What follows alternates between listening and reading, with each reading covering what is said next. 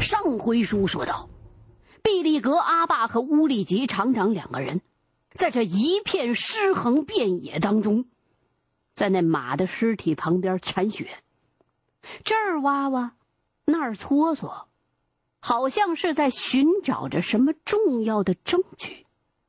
陈震一看，就赶紧过来了：“阿爸，您在找什么呢？”“我呀，我在找狼道呢。”得小心点铲，狼道。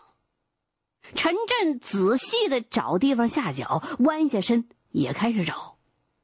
过了一会儿，大家伙就找着了。什么叫狼道啊？这是一条被狼群踩结实了的雪道。好家伙，这条狼道足有四指厚，非常的硬，死死的冻在这泥冰上。把这后来落下来的浮雪、新雪都扫掉了之后啊，在这狼道上可以清晰的看到非常多的狼的爪子印儿。那狼爪子印儿大的有牛蹄子那么大，小的也比大狗的狗爪子还大。有的那狼爪子印儿上还带着马血呢。乌力吉和毕利格就招呼大家伙儿，集中清扫这条狼道。毕利格说了。扫出这条狼道，就更能估摸出这狼群到底有多大了。那就扫吧。哎，大家伙扫着扫着啊，慢慢的就发现这条狼道不是直的，而是弯的。再往下扫，哎，这狼道又变成了半圆形。最后，大家伙用了一个多小时的时间，把这狼道全都铲扫出来，这才发现这狼道竟然是正圆形的，整整一圈白道，不是全白，白里透红，雪中带血，高出冰面一掌那么厚，在这黑红色的泥冰血冰上显得分外的恐怖。就好像阴曹地府里的小鬼们操练用的跑道一样，更像是一个鬼画符一样的怪圈儿。这廊道什么样啊？圆形，宽有一米多，周长有五六十米。这个廊道圈里头，就是马的尸体最密集的一块屠杀尸场。哎呦，这雪道上全都是狼爪子血印密密麻麻，重重叠叠。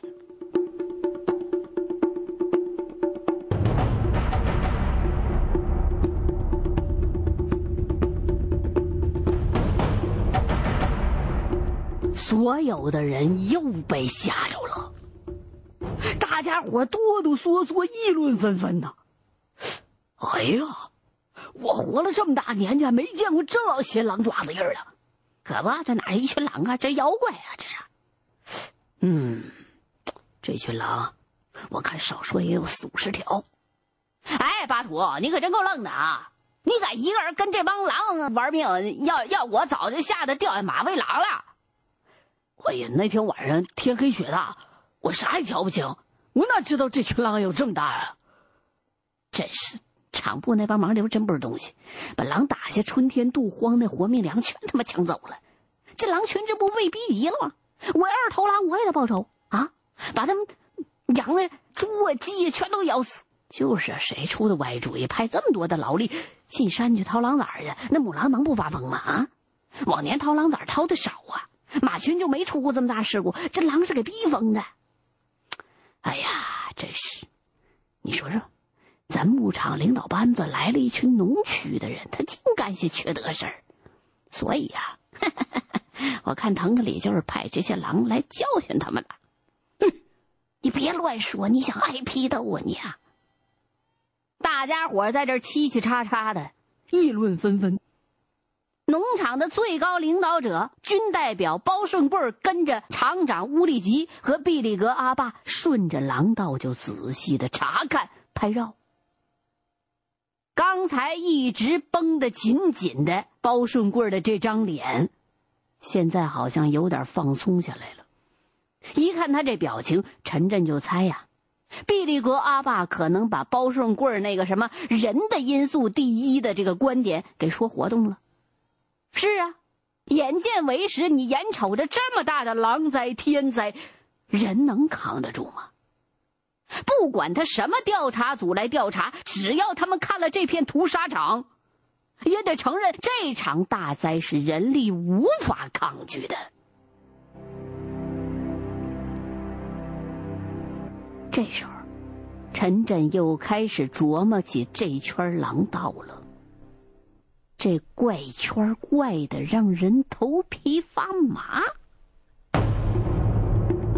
狼群为什么要跑出这么个圈来呀？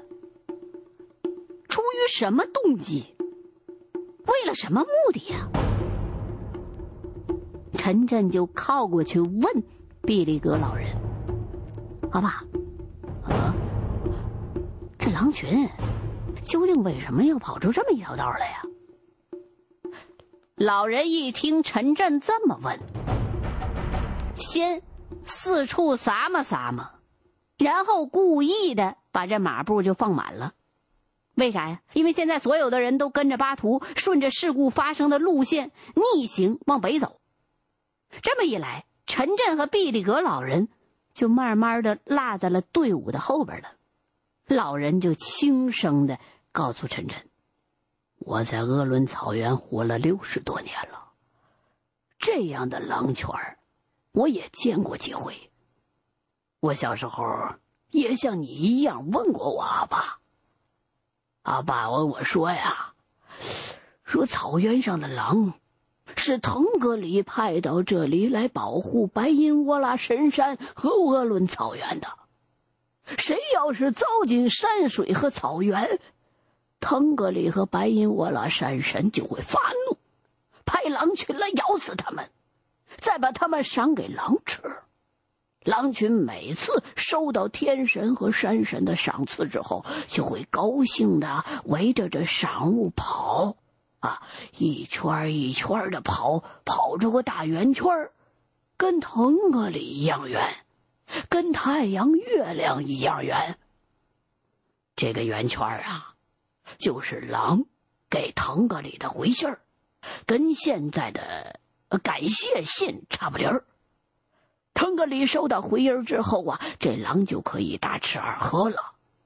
狼呢喜欢抬头看天望月亮，冲着腾格里长嚎。要是月亮旁边啊出了一圈两圈哎，那天晚上准起风。这狼啊，也就一准出动。狼比人会看天气，狼能看圈儿，能画圈儿，就是说呀，狼能通天呢。陈震扑哧乐了。毕利格老人对狼道画圆圈这个解释，在文学性上好像是能自圆其说点儿。而且也不能说就里边没有一点科学性，狼可能确实这么几万年来在长期的捕猎的实践当中掌握了一些自然规律。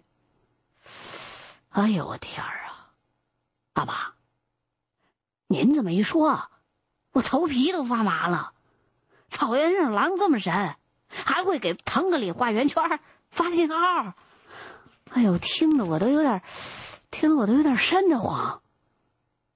俩人唠到这儿，前面的人马就站住了，有人开始下马铲雪，陈震就跟着毕利格阿爸策马跑过去了。在所有的这个队伍的面前，又出现马的尸体了，但并不集中，而是四五匹散成一长溜。没过多一会儿，更远处就有人喊：“哎，有死狼哎，有死狼了！”陈震想，这一定就是巴图说的狼群舍命撕马肚子的地方，也是马群最终全军覆没的转折点。所以啊，一听到前面还有死狼，他这颗心就又掉下来了。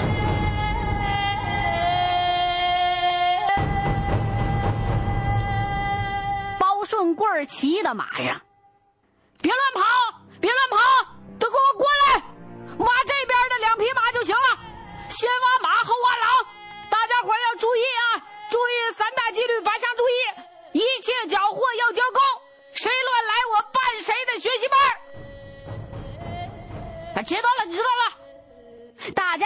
很快的就聚集到两匹死马的旁边。开始铲雪挖马，两匹马渐渐的就露出来了。哎呦，这太惨了！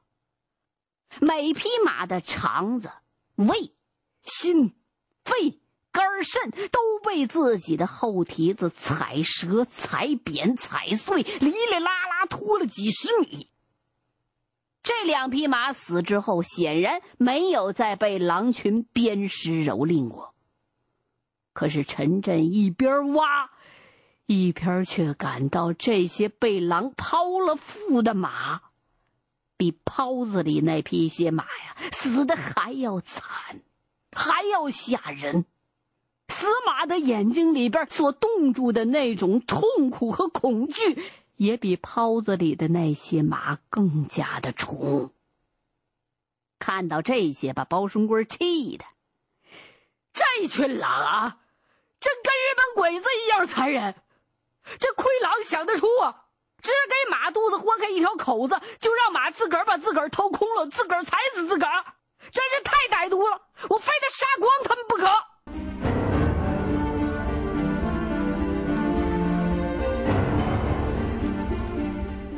乌力吉是一脸的沉重和严肃。他告诉暴跳如雷的军代表包顺贵这样毒辣亡命的攻击啊，巴图和马群哪能扛得住？巴图从北边的草场一直跟狼群斗到这儿，不简单了。这回没出人命，就算腾格里保佑了。让调查组到这儿来看看，我相信他们会做出正确的结论的。包顺贵在这一点上终于被面前铁的事实说服了。他点点头，第一次用非常非常正常的、平和的语气问巴图：“当时你就不怕狼把你的马也活了？”“我就是急，我我当时急的什么都不顾了，我差一点点就过泡子了，就差一点点啊！”那狼没扑你吗？巴图啥也没说，拿起自己打狼的那根铁箍马棒，伸出来给包顺贵看。我是用这根马棒打狼的，要不我也让狼撕碎了。沙司楞他们没这家伙，没法子防身，他们不能算逃兵啊。包顺贵把这马棒接过来，掂了掂了，好。好，巴图，你胆量技术了不得呀！啊，等上面的调查组下来的时候，你再跟他们好好说说你是怎么打的狼。哦，包顺贵说完就把这马棒还给巴图了，又回头跟牧场的厂长乌力吉说：“我看你们这狼也太神了，啊，比人都有脑子。狼群这个打法，我也看明白了。”他们的目标很明确，就是不惜任何代价把马群赶到泡子里去。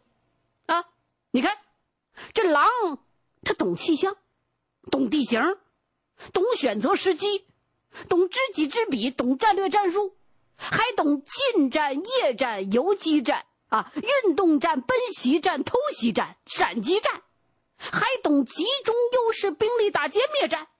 啊还能有计划、有目的、有步骤的实现全歼马群的意图，这个战力简直可以上军事教科书了。想不到草原狼还有这两下子。原先我以为狼只会蛮干，或者是偷鸡摸狗咬几只羊什么的。哎呀，看来以后在草原上搞牧业，还真得好好研究研究狼，要不真得吃大亏啊！天不早了。咱俩去看看那边的死狼吧，啊，我得多照几张相。俩头头走了，陈震拄着木锨，就在原地发呆。这一次实地考察，让他对于草原民族和成吉思汗的军事奇迹更着迷了。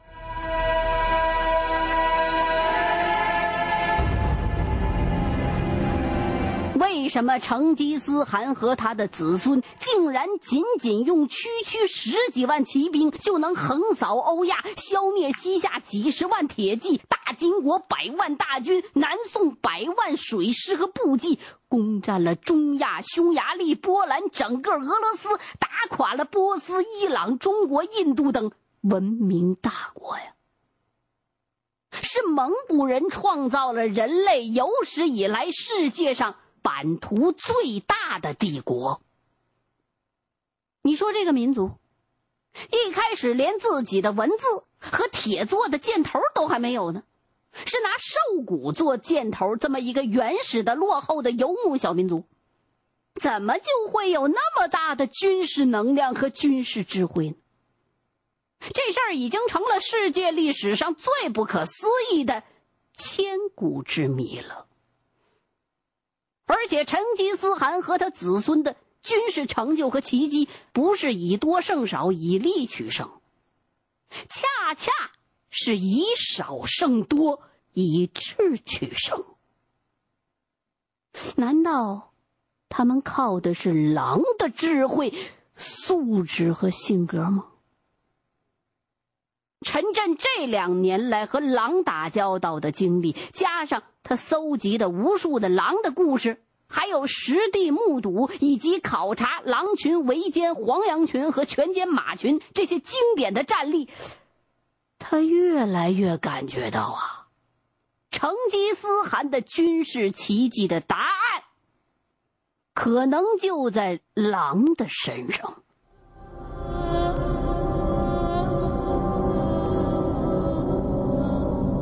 朕顺着这条思路继续往前摸索，他觉得自己似乎正站在一个通往华夏五千年文明史的隧道的入口。你想想，在蒙古高原，人和狼是日日战、夜夜战，随时一小战，不时一大战。人群和狼群战争实践的频繁程度，大大的超过了世界上所有农业文明国家的战争频率。这么一来，他们的战争才华就不会废弃，就会不断的得到强化、得到提高。所以，蒙古的草原民族绝对比世界上任何一个农业民族和其他的游牧民族更善战、更懂战、更具有先天的军事优势。从春秋战国、秦汉唐宋的历史来看，那些在人口和国力上占有绝对优势的农业的文明大国，经常被蒙古高原的游牧小民族打的是山河破碎。到了宋末以后，干脆就被成吉思汗蒙族入主中原将近一个世纪。中国的最后一个强盛庞大的封建王朝——清朝。也是游牧民族建立的。哎呀，看来这《孙子兵法》的源头，说不定就是《狼子兵法》呀。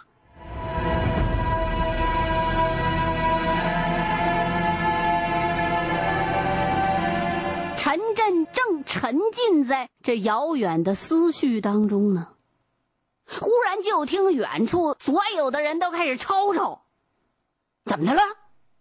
他赶紧一抬头，看到那些人呢，都嚷嚷着往一个地方跑。陈震赶紧也骑上马跑过去了。到跟前一看呢，啊，两头死狼被挖出来了。这也是狼群把马群逼进大泡子的一部分代价。这其中一条狼啊，比较苗条，显然是条母狼。下半身已经被马蹄子给踹烂了，但是还可以看到几个鼓胀的乳房，流出来的乳汁和血液混合成一粒粒粉红色的冰珠子。毕力格老人一看这惨状，唉，真可怜呐！这条母狼的一窝崽子，准保让人给掏了。这些母狼就叫来一大群狼替他们报仇，他自个儿也不想活了。在草原上，做什么事儿都别做绝喽。兔子急了还咬狼呢，母狼急了能不拼命吗？这时候，陈震就告诉身边这个知青，说：“这史书上记载呀，草原上的母狼是最有母性的。这些母狼还收养过不少人的小孩呢。啊，像匈奴、像突厥，那祖先就都是狼孩，被母狼收养过。”在旁边一直站着的包顺贵一听不乐意了：“什么狼孩不狼孩的？狼是吃人的，还会收养小孩吗？整个一个胡说八道！”人和狼你死我活，就得狠狠的打，斩尽下血。掏狼崽是我下的令。从前草原上一年一度的掏狼崽活动，确实是减少狼害的好传统。但是只减少狼害还不行，这回我看，必须彻底的根除狼害，把全牧场的狼窝通通的给我掏光，让狼报复吧。等我把狼杀干净了，看狼怎么报复。现在，我宣布，我的命令没有收回。等事故处理完了，还得给我继续掏。每两户必须交一窝狼崽子皮，完不成任务的交大狼皮也行，要不就扣你们工分说完，包顺贵在原地给死狼照了几张相，又让人把这死狼装车了。两条死狼呢，还有一条呢。大家伙就都奔这条狼过来了。陈震来草原两年了，活狼、死狼、狼皮筒子见过不少，但脚底下这头狼，从来没见过。怎么的？大呀！哎呦，这头狼这个头，差不多跟一豹子那么大，胸围甚至比那豹子还粗。毕里格老人蹲下来，细细的看了一会儿，用手扒拉开狼脖子上的一团血毛，两个手指头那么粗的血洞，赫然就展现在所有人的面前了。哎呦，哎，不对劲儿啊！哎，这、这、这、这血洞太熟悉了。草原上所有被狼咬死的羊脖子两边都有俩血洞，一共四个。这是狼的四根牙咬断羊的颈动脉留下的标记。马没把这条狼踢死，只是踢成了重伤。这条狼是让另一头狼咬死的。欲知后事如何？欢迎各位继续收听现代评书《狼图腾》。